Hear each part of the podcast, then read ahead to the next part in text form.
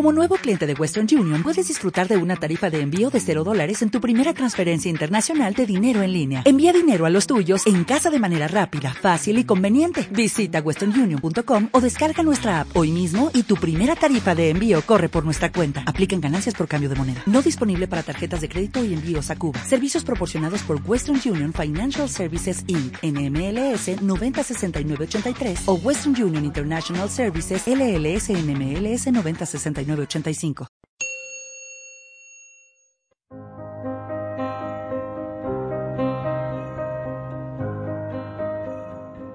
En aquella misma hora Jesús se llenó de júbilo en el Espíritu Santo y exclamó, Te doy gracias, Padre, Señor del cielo y de la tierra, porque has escondido estas cosas a los sabios y a los entendidos y las has revelado a la gente sencilla.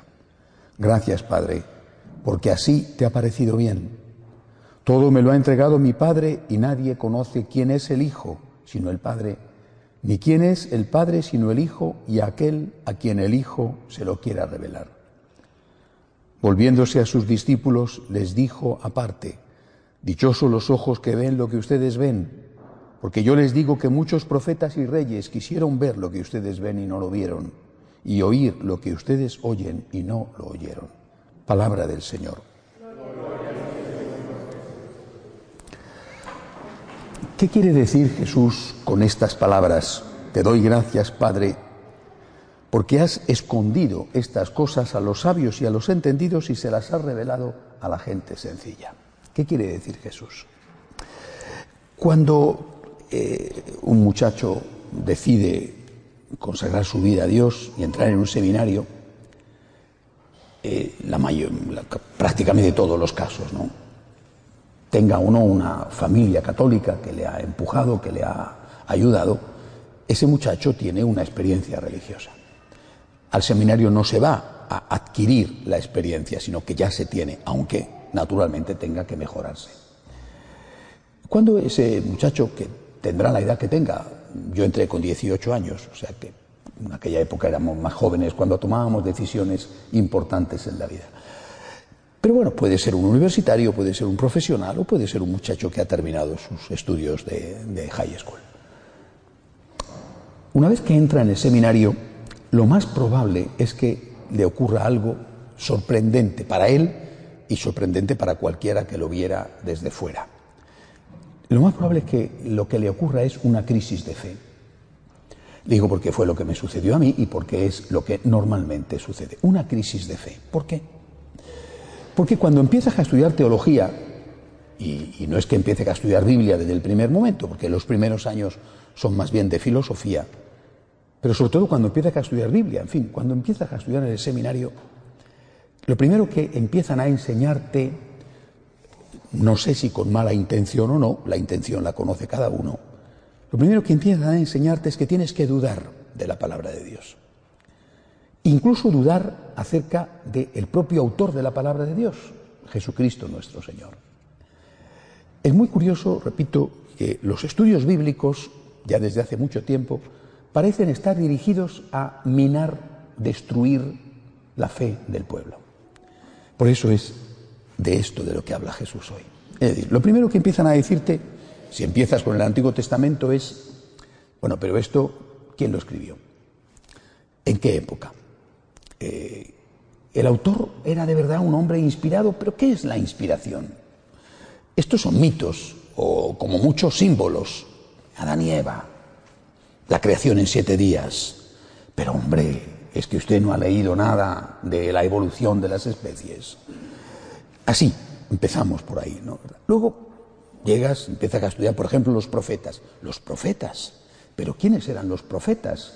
Isaías, pero Isaías existió o eran tres Isaías, o poco a poco la fe del, futuro sacerdote empieza a debilitarse. Y cuando llegas al Nuevo Testamento viene ya el remate definitivo. ¿Jesucristo? ¿Pero quién fue Jesucristo? ¿De verdad un personaje histórico o es una leyenda? Es un mito.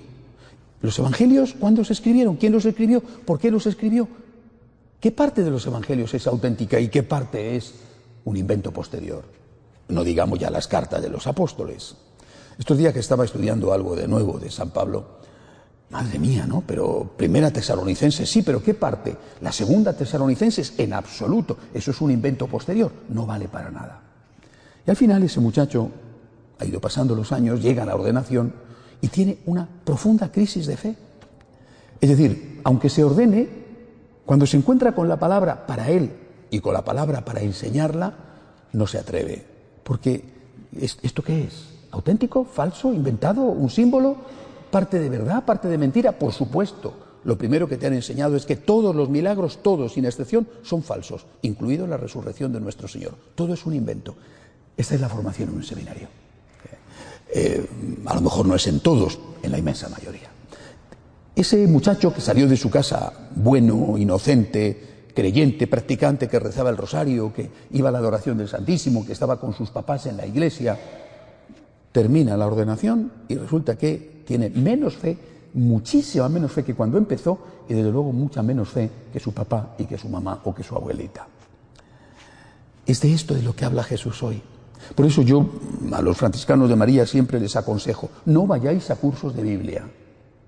La inmensa mayoría de los cursos de Biblia de las parroquias están dictados por gente que no tiene fe y dirigidos a quitar la fe a la gente. Eh, eso no significa que no tengamos que estudiar la Biblia, significa que tenemos que estudiarla como dice Jesús, como dice Jesús. Voy a volver, después de esto que he dicho, a leer la frase que dice hoy el Señor. Empieza la frase por dar gracias a Dios. Dice, Te doy gracias, Padre, Señor del cielo y de la tierra, porque has escondido estas cosas a los sabios y a los entendidos y las has revelado a la gente sencilla. Yo esto lo aprendí, quien realmente me enseñó a ver la Biblia fue, no, no tuve ninguna aparición, pero en fin, fue San Francisco de Asís. San Francisco ya vivió esto, siglo XIII Nada que ver con nuestra época, nada que ver con la profundísima crisis de fe que hay en el clero. No hablo de que haya crisis de pecado, de eso no me meto, hablo de crisis de fe. San Francisco ya se encontró con el mismo problema. ¿Y qué hacía San Francisco? ¿Qué le decía San Francisco a los franciscanos? Le decía, la Biblia al pie de la letra. O dicho de otra forma, no le busques cinco pies al gato. El gato tiene cuatro pies, no tiene ni tres ni cinco. La Biblia al pie de la letra. No te compliques la vida, sé sencillo. ¿Qué dice la palabra de Dios? Pues eso, que lo entiende, al menos de la inmensa mayoría, lo entiende todo el mundo, llévalo a la práctica. No, pero esto, ¿quién lo escribió? ¿Cuándo? ¿Por qué? ¿Es de verdad? Mira, ¿qué dice la palabra de Dios? Llévalo a la práctica. No te compliques la vida, sé sencillo. La Biblia Repito, decía San Francisco, al pie de la letra. ¿Qué dice la palabra de Dios? No quiero saber otra cosa. ¿Qué dice la palabra de Dios? Esto es lo que yo creo y esto es sobre todo lo que intento predicar y lo que intento vivir. Miren, todas las vueltas que dan a la situación, todas tienen un mismo objetivo. Quitar las cosas que nos hacen daño. Es decir, quitar aquellas cosas que nos cuesta trabajo practicar. Cuando te dicen y es clarísimo. El que se divorcia de su mujer y se casa con otra comete un pecado, un adulterio contra la primera. Ah, pero esto hay que darle la vuelta. De la manera que sea. ¿Quién lo escribió? ¿Por qué lo escribió? ¿Qué quería decir Jesús? ¿En cuáles son las excepciones? O, ah, pero hay que ver las circunstancias de la persona. Perdóneme, la Biblia, yo soy franciscano, al pie de la letra. El que se divorcia de su mujer y se casa con otra comete un adulterio contra la primera. Y si la mujer se casa con otro, comete un adulterio contra el primero. La Biblia al pie de la letra. Cuando dice el Señor, bendecid, no maldigáis, está diciendo bendecid, no maldigáis, ¿no? Pero hay que tener en cuenta las circunstancias. ¿Puedes maldecir en este caso? Cuando dice el Señor, rezad por vuestros enemigos, haced el bien a los que os persigan y calumnian. Ah, pero hay que entenderlo porque las circunstancias, el ambiente, quién lo dijo, en qué momento. No. ¿Qué dice el Señor? Rezad por vuestros enemigos. Cuando dice el Señor, venid benditos de mi Padre, porque he tenido hambre y me habéis dado de comer, id malditos, porque he tenido hambre y no me habéis dado de comer, ¿qué hay que entender? No, pero hay que tener en cuenta las circunstancias. En realidad, yo puedo no dar limosna, pero no pasa nada. No, es clarísimo, id malditos, he tenido hambre y no me habéis dado de comer.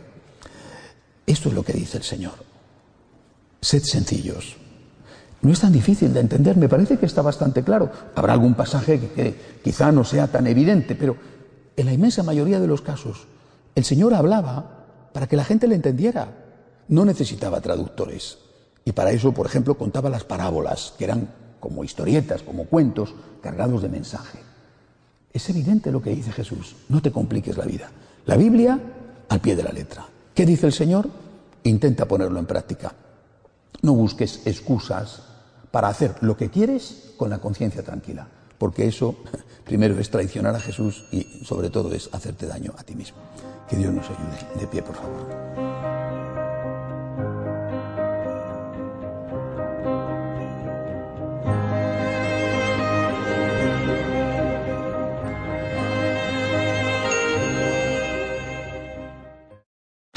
Join us today during the Jeep Celebration event. Right now, get 20% below MSRP for an average of 15178 under MSRP on the purchase of a 2023 Jeep Grand Cherokee Overland 4xE or Summit 4xE.